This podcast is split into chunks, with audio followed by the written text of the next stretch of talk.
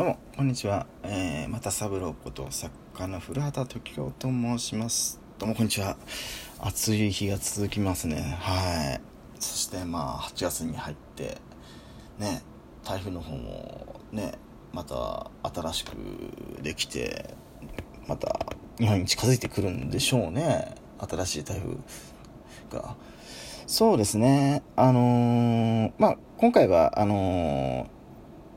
この放送では、あのね、松三郎ラジオの時間、聞いてくださっているリスナーの皆さんには、あの前回お伝えしたように、今週はですね、あのまあ、詩、ま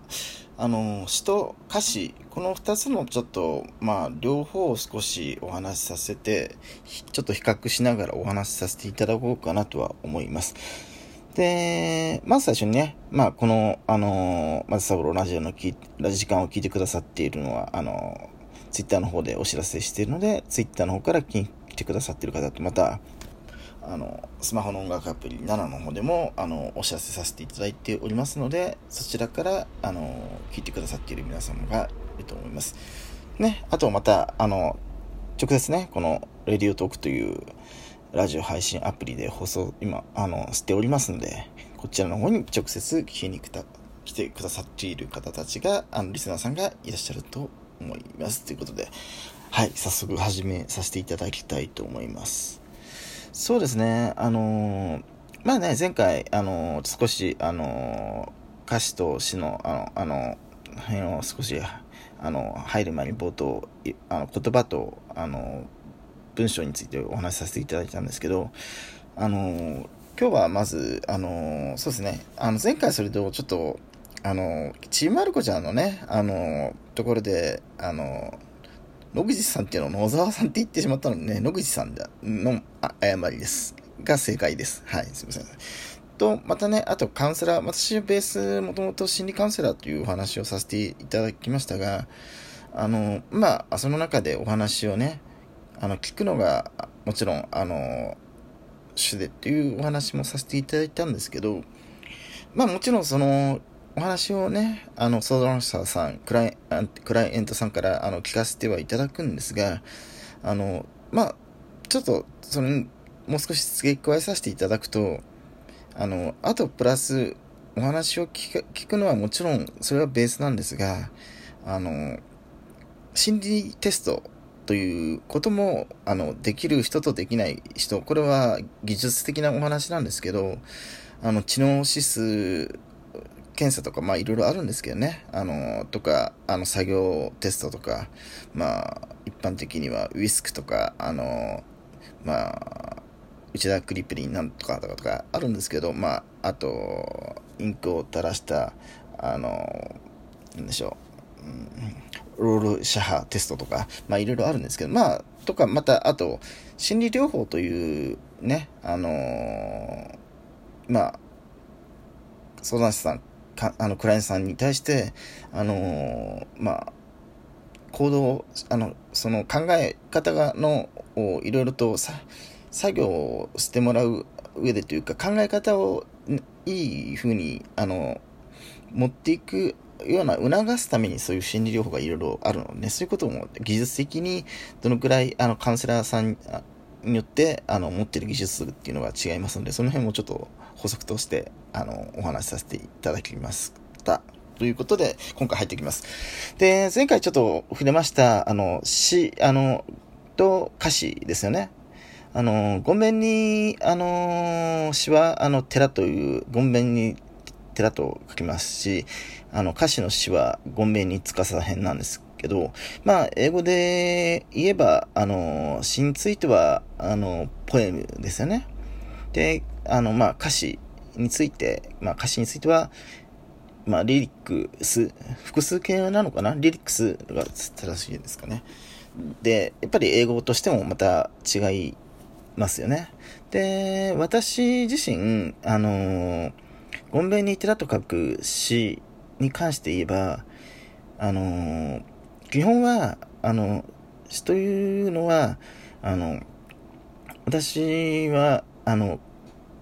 声だけでやるのが基本だと思ってます。なので、バックミュージックの中で、あの、詩を朗読するっていうのは、基本的には、それは、詩の朗読については、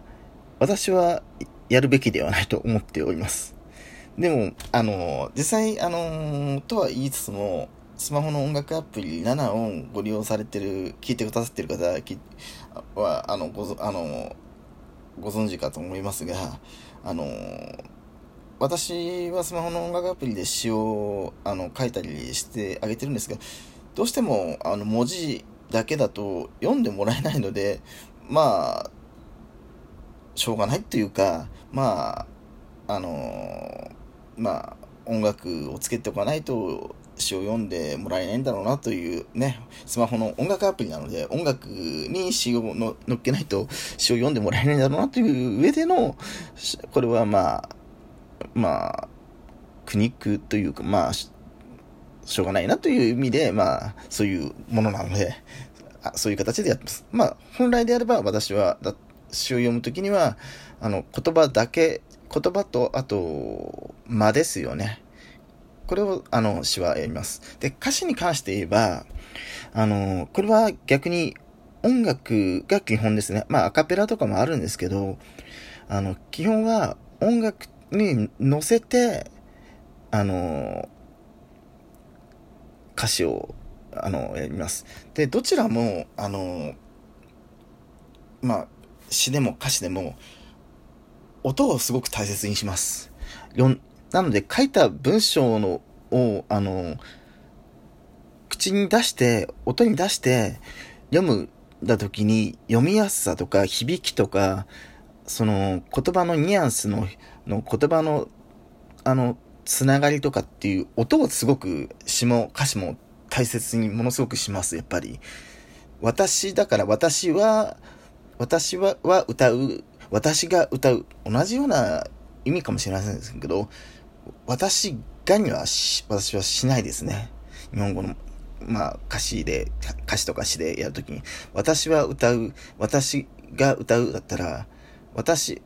歌の場合は特にそうなんですけど、私は歌うっていう、あの、歌詞にします。私が歌うという歌詞にはしません。ものすごくこれはがにしてしまうと響きが、音の響きが悪いので。で、詩についてはこれはちょっと、和とがにする、私は歌うにするのか、私が歌うにするのかは、前後関係の内容から、私は歌うともしした場合には、他の方は歌わないけど私が歌うというニュアンスが含まれる場合もあるし、私が歌うというというか、他の方が歌いたい人がいても私は歌うんだみたいなニュアンスがガにするとあるとか、微妙にこの微妙なやつを常に文章を書く。これは詩だけでもないですけど、書き物をするときにはものすごく意識します。はい。文章。歯にするか、そうか。とか、あと、日本語の場合は主語を後に持っていったり、まあこれは詩は、詩とはちょっと違うんですけど、あの、主語を、あの、文章、まあ小説とか物語書くときに主語をどこに持っていくかっていうところもものすごくあの、前後関係の文章の成り立ちから、私はご飯を食べました。そして私は何をしておかしいですよね。私はご飯を食べました。そして歌っているのは私ですっていうね、文法的にはちょっとつなげないとかそういうことをやります。はい。テクニック的にはやっぱり。はい。なので、そういうことを意識したり、あの、基本的に同じものを、あの、つなげないようにまあ、わざと繋げる場合もあるし、わざと繋げる場合もあります。ですね。まあ、これは歌詞についても同じですよね。サビはわざと、あの、歌詞をつ、つなげたり、あの、サビのところはね、した、するので、あの、頭に、っていうか、そのサビというとを意識する、作った時には、わざと同じ風にしたりとかします。で、あと、自由なんですけど、詩も歌詞も、基本、読む、読み手の感情、歌い手の感情でやるんで、